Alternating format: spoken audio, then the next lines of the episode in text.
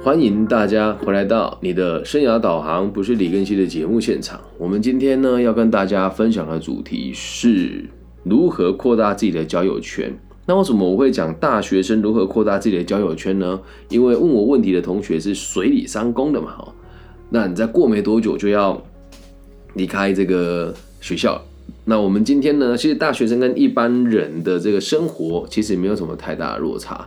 不过在我们理解跟学习这个技术之前呢，想要先问大家哦，你的目的到底是什么？为什么会想要扩大你的交友圈呢？其实我自己在做这件事情的时候啊，我昨天去参加福伦社的地区年会哦，然后遇到了很多同很多以前同学的家长，他们看到我很压抑，哎，更新你才几岁，怎么在这边？你是参加福清吗？我说我没有没有，我是福伦社的，我是东英社的，所以我们的社员也很压抑，说哎。那跟清远，你在地方的人脉是也是有一点的。我说在这边长大，肯定这里的这个长辈对我们应该也都会有点印象啊。那他们就问我说：“你参加福人社的目的是什么？”哇哦，我还是都一时之间回答不出来。其实一开始会参加是因为我的。我的很照顾我的干妈，哈，就是蔡嘉信老师，他跟我说，他觉得我可以来这边看一看，学习一下一些呃别人的看法，哈，不要这个闭门造车哦，不要这个，诶，都只活在年轻人的世界里面啊，那我就去参加了。所以当时我去扩展人脉的目的哦，其实说真的，一开始只是想要看看新奇的事物，但后来我退个三百步回来想，每个人。你拓展人脉的目的也都不尽相同。那我的目的是什么呢？我只是希望可以让自己认识更多业主。业主是什么？就是这一些企业的老板，可以让他们把职缺释出的时候，第一个让我知道，我可以找到更适合的人才提供给他们，并且让民众知道，如果你要求职，可以透过我李更新，免费、快速、安全又贴心，所以我才扩展我在福伦社的人脉。所以你想要在人那里面得到什么，这个东西我是不确定的。不过如果真的要讲的话，毕竟咱们节目是围绕着个体心理学来开展的，每个人追求的目标都一样，都是优越目标。那什么是优越目标呢？在我们的节目已经提到快烂掉了。优越目标就是自己对群体有影响力，同时群体愿意关心你，就这样。自己对群体有影响力，同时群体愿意关心你，这是每个人都所追求的。那你说我去扩展人脉，帮你在找工作，有没有符合这个定义呢？其实也是有的哦。所以我先跟大家讲一讲我扩展人脉的目标，还有大部分人会想要扩展人脉的原因是什么。嗨，直播现场有人跟我打招呼，我也打个招呼哦。那现在我要跟大家分享的是，如果你去问一般老师，他会怎么回答你？然后待会再说说我的看法。并不是要刻意矮化一般老师的回答，而是要让你知道大部分的人对于人脉跟这个生活圈的扩展的看法是什么。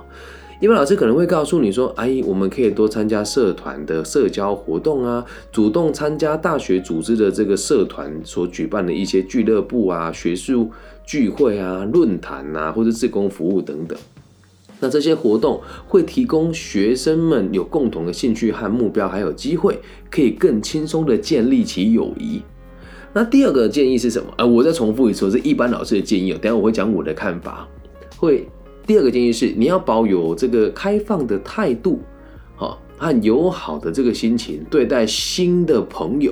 并且遇到他人可以主动交谈与互动，可以显示出你的这个真诚与善良，让别人感觉到舒适，并且愿意和你产生连结。那第三件事情哦，你可以开始善加的使用你的社交媒体的平台。再三强调，一般老师的建议。在大学生活中，社群媒体的平台是重要的交友工具，可以在平台上加入各种不同的论坛啊、群组啦，或者讨论区，来和同学进行互动与交流。那第四个建议是，你可以参加学习的小组，比如说读书会啦，好，和大家一起这个增进课程的这个。研磨的技术，然后取得更高的成绩，建立共同的友谊跟革命情感。那第五件事情是去打工跟实习，会让你认识不同背景的人，然后扩大你的交友圈，是很好的方式哦。所以去打工，认识不同专业背景的人。最后一件事情是，可以积极建立人脉关系，主动跟校友啊、教授啊这些人建立人脉。所以要参加校友会。或者参加这个征才博览会，或是这个科系的研讨会，会认识更多不同的朋友。哦，那最后一件事情是我们要互相帮助，提供合作的机会。哦，所以可以参加这个比赛的项目啦，或者参加社工，哎，或是参加志工团队，或者是系篮、系垒、系排等等的。好，以上是一般老师的看法。那这真的啦，哦，我们我们讲一句比较坦白的，百分之九十老师都会这么说话。为什么这么说话是最安全的？也是最没有什么重点呐。你们说，哎呀，老师好像很有道理哦。当你仔细去回放，会发现之前前面这段话有讲跟没讲一样。那有讲跟没讲一样。那我现在来说一说这些建议有什么问题哦。台湾现在这个社会就是扩充斥这种这种状态啊，讲了那些似是而非的话，然后又要让这些心胸比较那么脆弱的人可以没有感觉到自己被人家针对了，或是被人家嘲笑，或是嘲讽了。所以这样子的说法，有讲跟没讲是一样的。那我提出我的看法啊，来，以上这些东西都只会让你在人脉交流当中迷失自己。唉，最近有一个新闻啊，蛮特别的，说我们学校有学生。就是呃，这个鼓励学生自己创业嘛，所以就说他的身价很高啊，然后他们一起做自媒体等等等等的，在很多人眼中会觉得啊，他们这样做很成功啊，他们人脉圈很广啊，甚至会说哎，参加这个各种不同的校友会啊。可是哦，真的有一个可是哦，因为我们哎，这些人是学生，那我们今天讨论的是大学生扩展自己的交友圈，你要先知道你的目的是什么。前面讲的这些建议啊，都是那一种。你就是交朋友就对了，让更多人知道你。那其实讲个极端一点，你你如果想让大家认识你，裸奔啊，大家都知道你是谁啦。好，你说你是参加社团活动，如果你没有目的的话，你就会发现，如果你参加社团活动，你的朋友圈会变多，会变大，没有错。但是你们会浪费很多时间做不必要的开会，来认同打加一，玩社团，很多时候都在开不必要的会，认同打加一。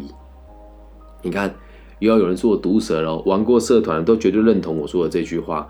很多时候我们开会都在浪费时间，一群人聚在一起讲这个也没重点呐。然后这个会长跟副会长吵架啦，或者是这个总招跟这个副会长不和啦，总招跟财务不和啊，很常见啊。但我这句话一说出来，又要得罪很多人，又说啊，你自以为是啊，你以自我为中心啊。我先说，我和一般老师的看法本来就不一样。我可以主述我的立场，别人当然也可以嘛。然后再第二个，什么叫开放的态度？什么叫友善与真诚？这个很难说得出来吧？那如果你对待每个新遇到的人都表示主动交流和互动的话，没有判断能力，很容易被莫名其妙的组织带走。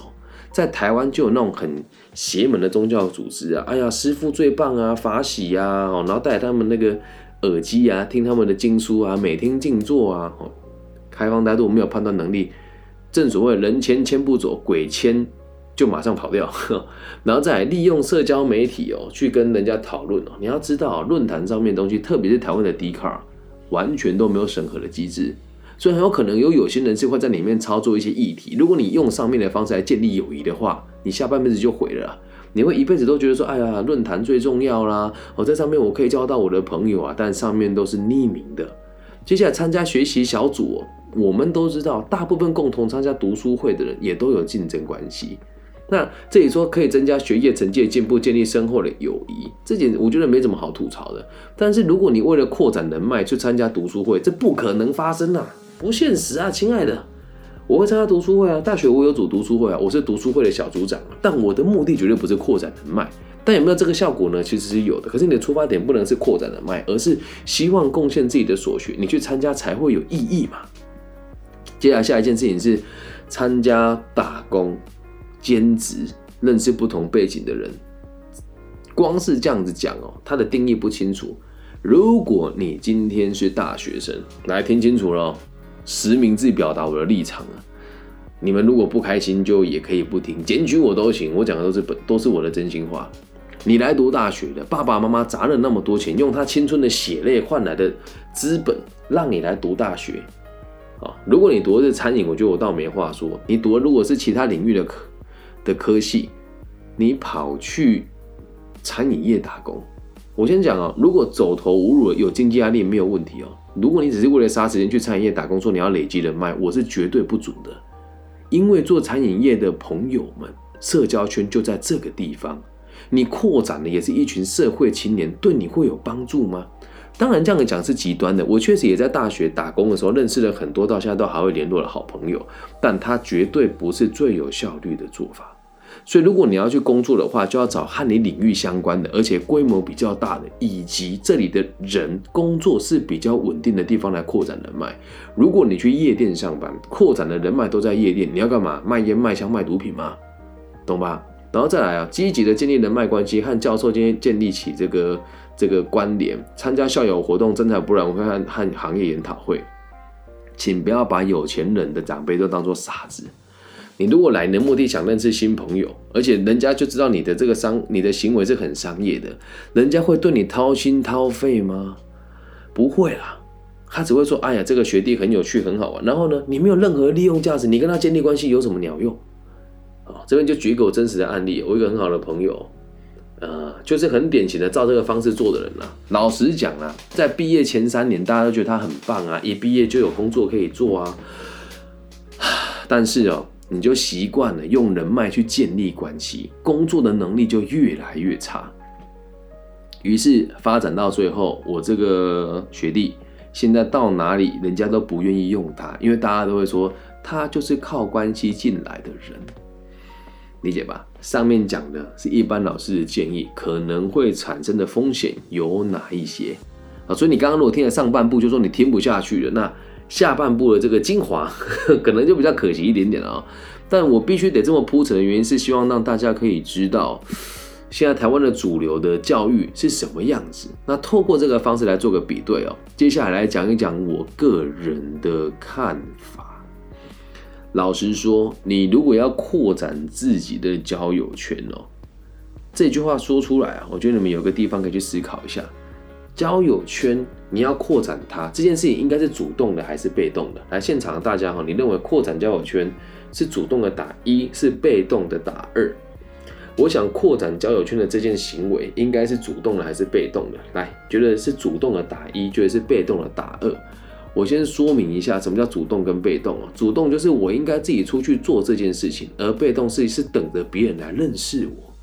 扩展自己的交友圈应该是主动的。还是被动的呢？来，请各位同学帮我打下来，主动的打一，被动的打二。如何扩大自己的交友圈？认为应该主动跨出去的打一，然后认为应该是被动的打二。啊，目前只有三位朋友回答吧。哎，妍妍这句为你做的呢，你妍妍你不回答揍爆你！为你我熬夜呢，亲爱的，来是一还是二？被动来，每个人看法都不一样。妍妍，你还在吗？你伤透了我的心，开玩笑了哈。好，现在解释给你们听哦。我自己的方法好像很积极在认识新的朋友，但是你要知道一件事哦，当你很积极向外探求的时候，你的目的性会太强，人家会害怕。那我的做法是这样啊。我和别人交谈的时候，我并不是想要扩大我的交友圈。现在直播现场有人说，不同的角色跟人格特质是不是会选择就不一样？你说的很对，但是一定有最有效率的做法。我在扩展人脉啊，跟大家讲一个观念，不是我想要从别人身上得到什么，而是我可以给你什么。举一个今天在东海大学发生的真实的案例：十二点的时候，在东海大学的南禅博雅书院的外面。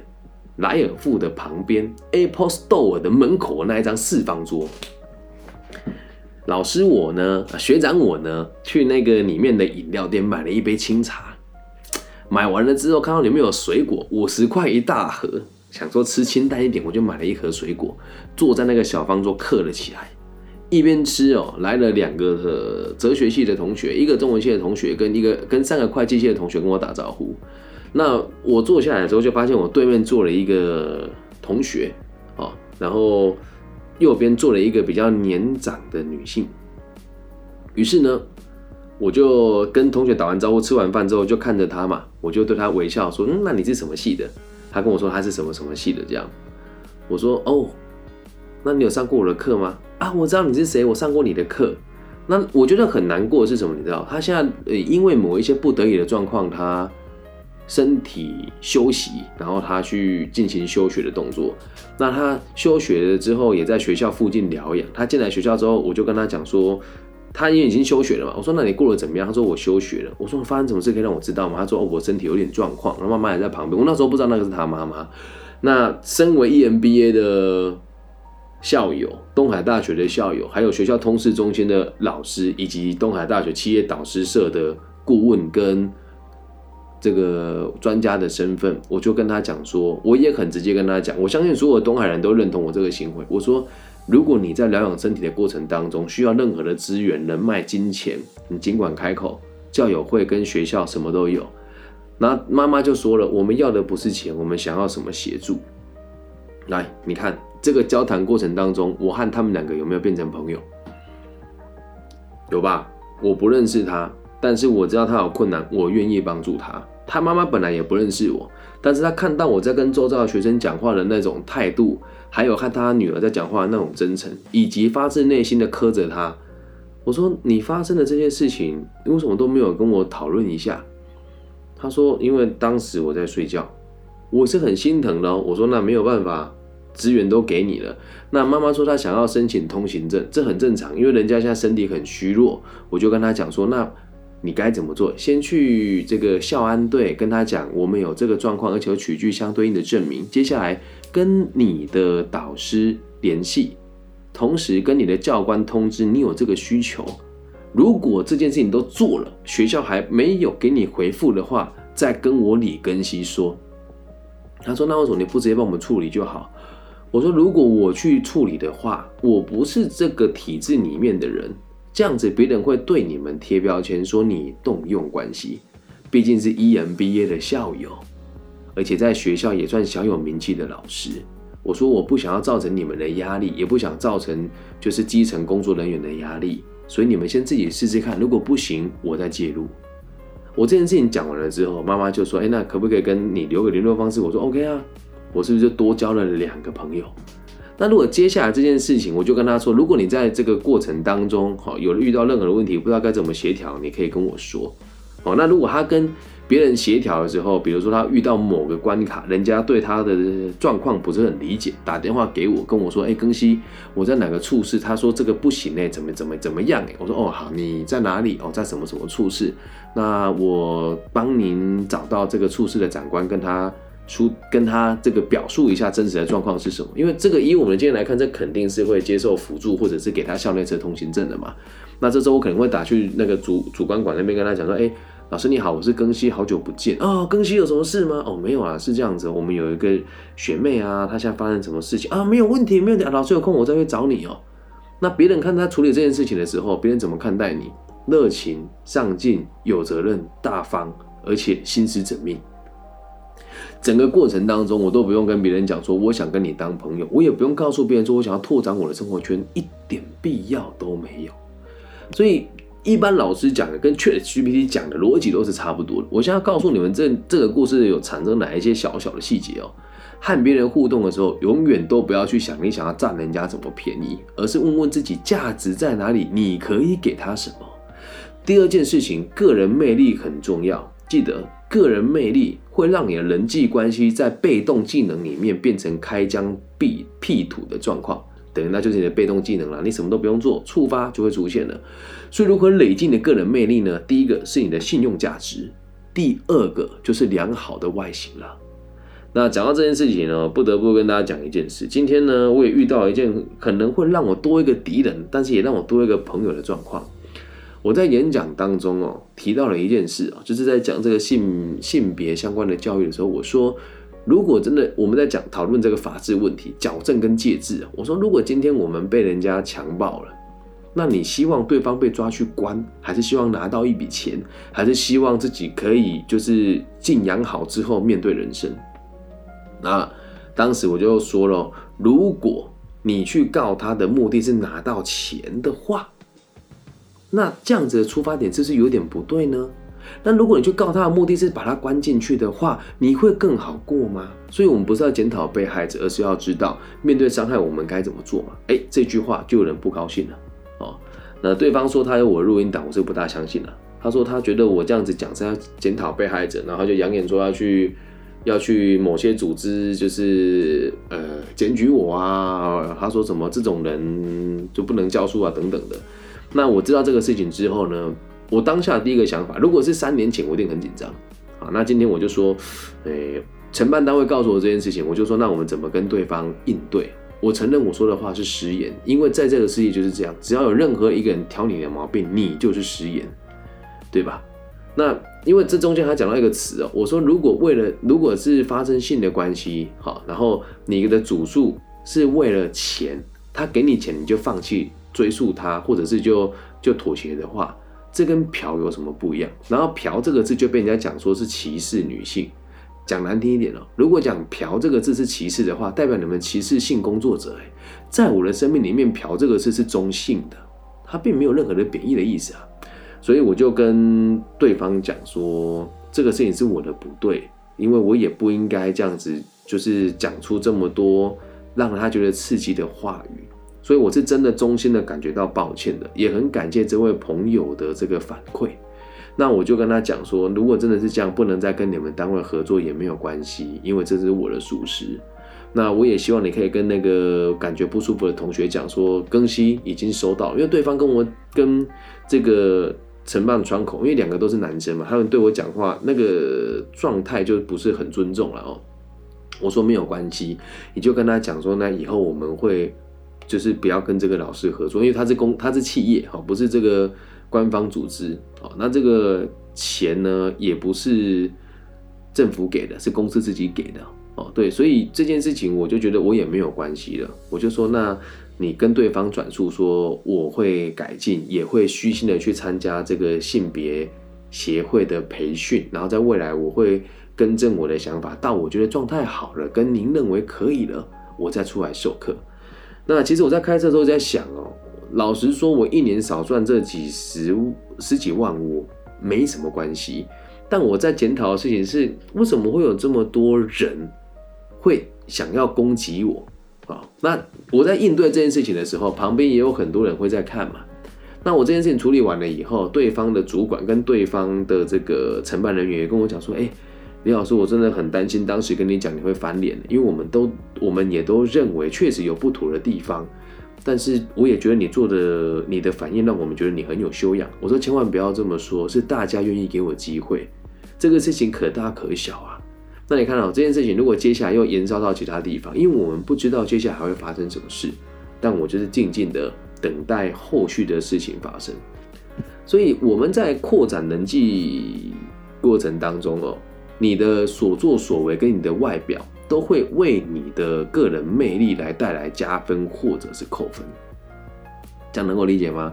总而言之，一句话，和人家相处的时候，尽可能的去想你能给对方什么，而不是对方可以给你什么。第二点，给自己一个体面的外表。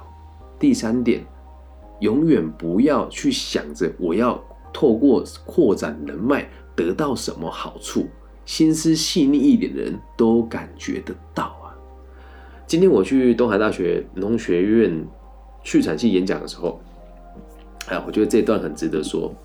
我去畜产系演讲的时候，我我在课堂里面的右外野认出了一个人哦，我觉得讲也没关系啊，就是现在在东海大学小有名气的一个自我哎这个自由的创作表演者，叫做佑翔，他的粉丝有二点四万位。那也不是说我们比较屌啦，是看到二点四万位的粉丝来，二有二点四万位粉丝人来跟你讲说，哎，他跟你互动就会挺开心的的时候，一般人一定会觉得哇亢奋呢，我被网红学生喜欢了。对，可是并不是没有这种感觉，其实是有的。但我在跟他互动的时候，并没有任何一丁点说，我希望你可以帮我曝光，而我只有跟他讲说，你需要什么可以跟我说，或者是你需要什么人脉可以跟我讲。那回来之后，这是我的真心话。我跟他在对话框里面，我说他是一个心思缜密，然后眼光长远，然后这个善于谋略跟思略思路清楚的同学。这也不是，这也不是拍马屁吧？是我真的认为他就这么棒。好，所以他如果敏感一点，就会知道我说这句话是发自内心。我相信他是理解的，因为他看起来是成熟的孩子。那他如果我的心思是，哎呀，想想啊，你这么多粉丝，是不是能够帮我这个分享一下呢？不就不单纯了吗？